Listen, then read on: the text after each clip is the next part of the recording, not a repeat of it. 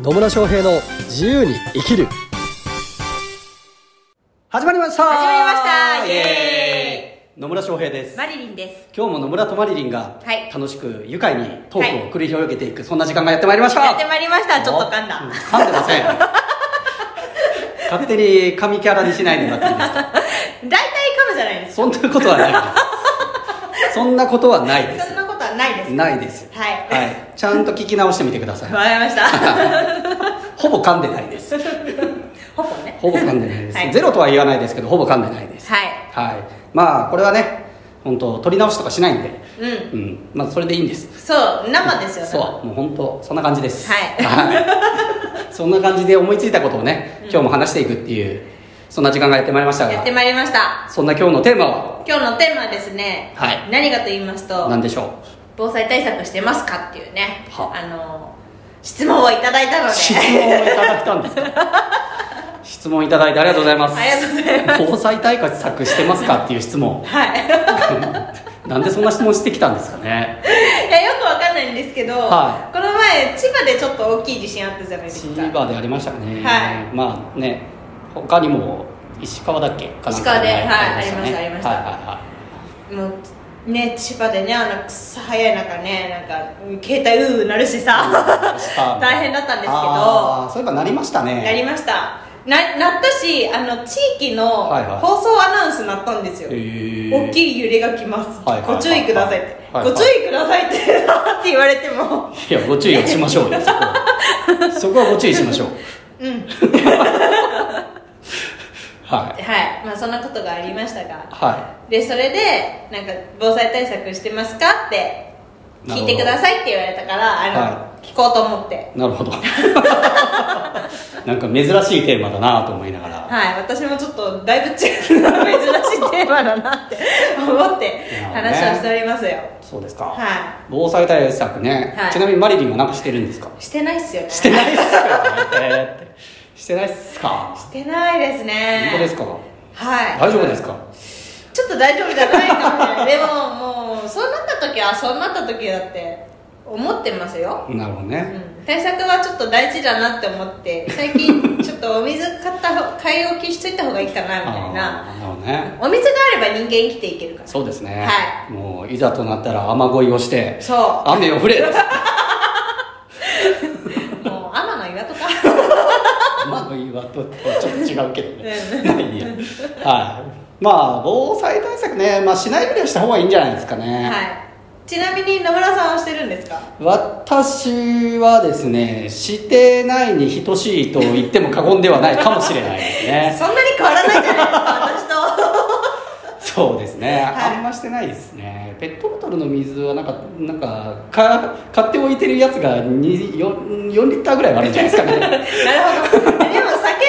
生きていけ酒 る。があれば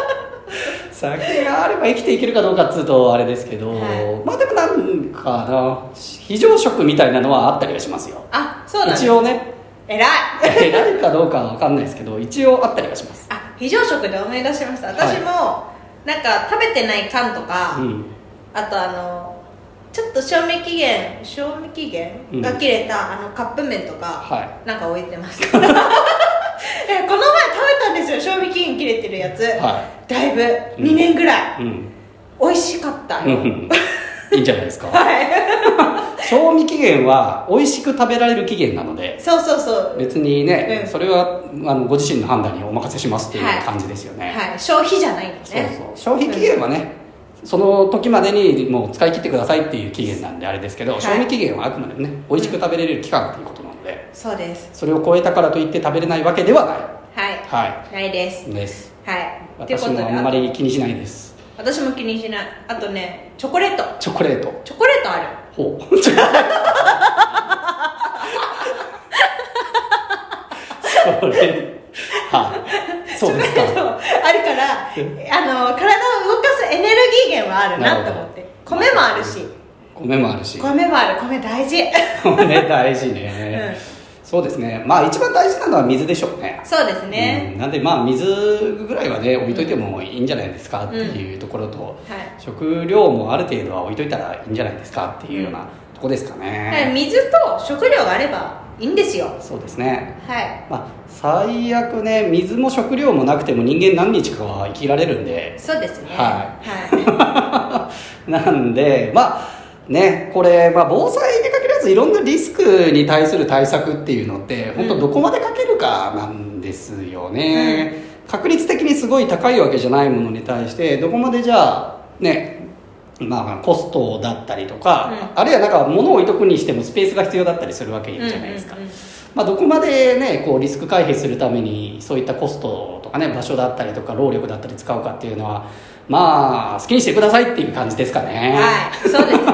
あうちでも一個問題があってあ猫がいるんですよ猫がいるはをいちょっとね、うん猫どうしようかなみたいなもうねあのこれ言うと怒られるんで言わないですけど、はい最終的なあれにはなりますね、まあねまあね最終的にあれにはなると思うんですけどでもそれには したくないからちょっとあのちゃんと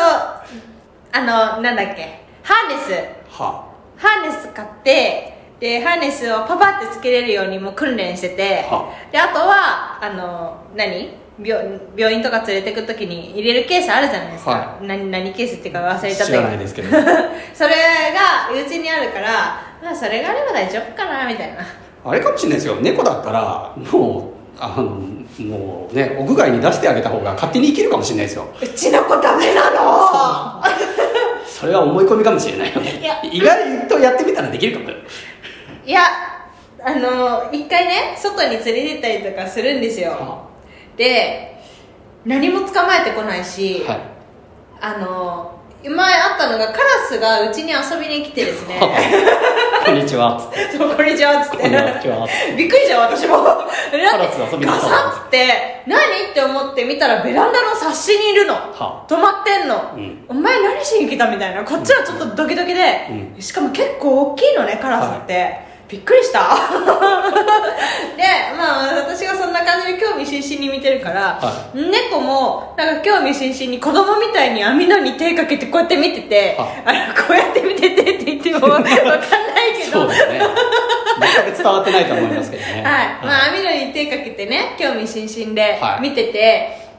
まるでねあの2歳児があれですよ水族館で新しい魚を発見した時のあの二歳児がそんなそん新しいなエネルギー 感ちょっとよくわかんないですけどあ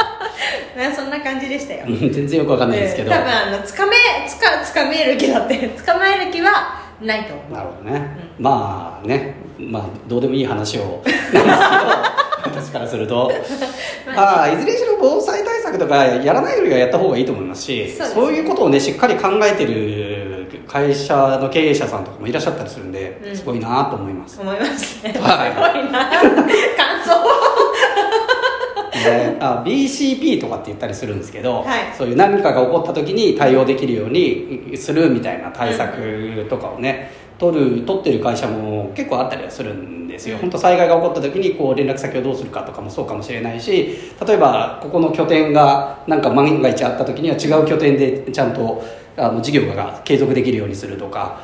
あーなんかバックアップ取っておくとかね、うんそういうことも考えておいた方がいいです。そうですね、はいまあ、特にね従業員がたくさんいるような会社だとね、はまあ、考えといた方がいいんですけどそうですねでもこれって本当ね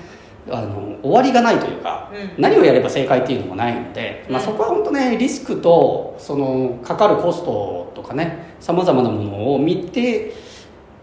結局経営者が判断するっていうところにはなりますね。はいそうですよそうなんですで私の場合はですね一応まあ会社も持ってますけど、はいーうんまあ本当の意味での正社員というか、うんもうフルタイムで働くような従業員の方はいないので、もうみんな勝手に生きろと思い ますしねみんな勝手に生きてる人たちですからそうですね勝手に生きてる人たちです ねなんでそこに対してはあんまりなくてうんまあ唯一考えるとしたらうちの妻とどうね、うんかなっていうところはもちろん考えはするんですけど、うんまあなんとかなるっしょっていうふうにどっちかというと楽観的ですなるほどえ避難場所とかも決めてない避難場所とかはうーんとね一応うちの近くの学校が避難場所にはなってますよねうんうんはい そうでうーんまあねどちらかというと人生行き当たりばったり何しろ私5年間もバックパッカーやってた人間なのでね えそうです野村さんが多分一番生存率高いん ですね災害の環境で生きていく自信があるんですよ、はい、ねなのでまあねうんうんなのでまあ食料とかね水とかは考えといた方がいいしあとまあベッドのあのベッドというか寝床の近くになんかタンスとかねなんか落ちてきて痛いものは置いとかない方がいいと思いますよ、そうです ねそれは本当に思ういやうん本当もうそそれはれぐらいの対策をしてますかねははいまあ我が家は結構地区が古い家なので、い、うん、すんごいことが来たらまあねすんごいことになっちゃうかもしれないですけどまあそれはそうなったらしょうがないと思ってますはいはい、もうどうせね人間いずれは召されるんでそうです ね手にいずれは天に召されるんで、はいまあねあ最終的には諦めるって いう感じかなとは思いつつもとはいえ、まあ、さっき言ったようにリスク回避できるリスクはなるべく回避した方がいいと思いますし、うんとはいえなんかなんつうの万が一のことばっかり考えて「 はあ今日も地震起きないかしら」みたいなんで生きてたらそれはそれで人生楽しいのかっていうのもあったりはするから。はいなのでそうだからまあリスクばっかり考えてると結局ねもう家から出れませんみたいになったりするわけじゃないですうか、んなります ねなんでその辺はねまあ本当個人個人がどう生きたいかっていうところになってくるかなとは思いますはいうんなんですけどまあ最低限でねできるような防災対策とかね、うんリスク対策はやっといた方がいいでしょう ねいいいいと思いますいいいと思います その方がいいと思います思いますなんでまあねマリリン言ってくれたように、まあ、水と食料あればとりあえずなんとかなるしっていうのはあるので、まあ、最低限それぐらいはね用意しといてもいいんじゃないかなっていうところですかねはいはいなんでねちょっとこのポッドキャストで珍しいテーマだったん で何喋ろうかなと思いましたけど、はいまあ、そんな感じでもうご自身で自分の人生なんで自分で判断して生きてくださいっていうのが答えになりますはいはい、そんな感じでよろしいでしょうかきっとよろしいと思います というわけでね今日も最後までお聞きいただきありがとうございますありがとうございますねまあ、こんななんか突然脈絡もないような質問でも構いませんので、はい質問とかで疑問コメントなどありましたらコメントメッセージいただければと思います、はいそれではまた次回お会いしましょうさよさよなら